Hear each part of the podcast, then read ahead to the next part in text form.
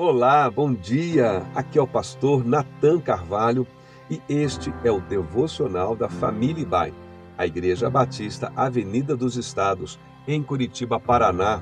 Hoje é sexta-feira, dia 14 de abril de 2023.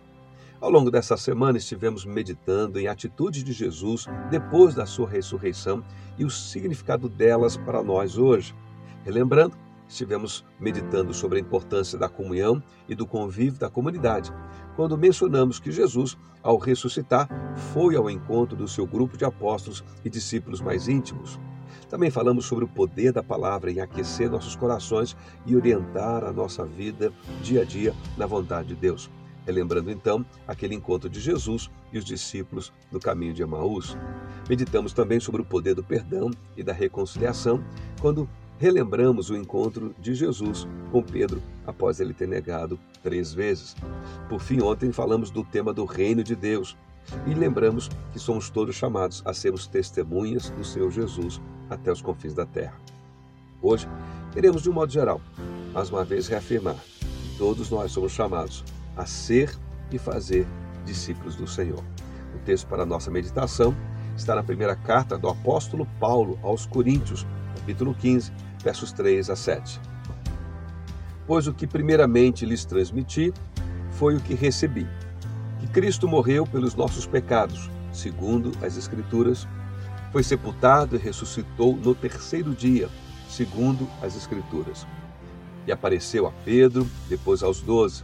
Depois disso, apareceu a mais de quinhentos irmãos de uma só vez, a maioria dos quais ainda vive, embora alguns já tenham adormecido. Depois apareceu a Tiago e então a todos os apóstolos. Depois desses, apareceu também a mim, como um que nasceu fora do tempo. A Páscoa pode ter acabado, mas o que ela significa para nós importa o ano todo. Por causa da morte e ressurreição de Jesus, podemos experimentar da graça, da presença e segurança de Deus como nunca antes por todos os dias da nossa vida até que ele retorne. Durante aqueles 40 dias que se seguiram após a ressurreição do Senhor Jesus, ele ensinou e ministrou aos seus discípulos, uma experiência que deve ter sido especial, porque os preparou logo depois para serem testemunhas deles até os confins da terra. As palavras do Salvador durante aqueles 40 dias servem como um roteiro a nos orientar a todos nós na nossa vida Lembramos da comunhão que ele foi desfrutar, lembramos da reconciliação que ele procurou, lembramos mais uma vez da importância da palavra, redirecionando a nossa vida, restaurando o nosso ânimo e a nossa esperança. E por fim, nesses 40 dias, ele falou do reino de Deus, da sua ascensão aos céus e do seu retorno glorioso. Pelo menos podemos resumir que, de modo geral, são três as mensagens mais significativas que ele deixou aos seus discípulos, relembradas aqui na palavra que o apóstolo Paulo dá aos Coríntios.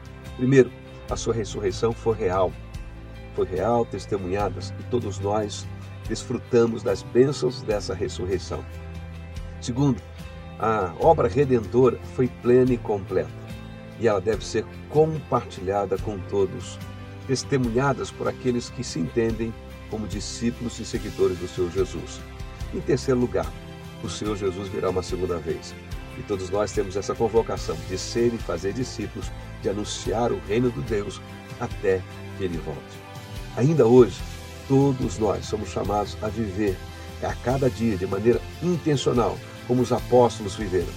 Assim como o apóstolo Paulo foi alcançado bem depois daquele grupo dos doze, de certa forma ele representa todos nós, porque todos nós viemos depois, mas de igual modo aquele grupo inicial, original, todos devemos buscar a oportunidade de compartilhar do Evangelho do nosso Senhor Jesus com todas as pessoas, começando com a nossa casa, nosso ciclo de convivência entre amigos e conhecidos, ambiente de trabalho, faculdade, onde estudamos, onde estivermos.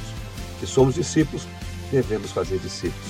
É nosso dever compartilhar com as pessoas o que significa conhecer a Deus e também torná-lo conhecido. Compartilhe a palavra de Deus hoje com as pessoas com quem você encontrar. Dê testemunho da sua experiência de fé. Eu fico por aqui. Desejo a você uma sexta-feira e um final de semana abençoado de testemunho e de alegria na presença do Senhor. Que Deus o abençoe.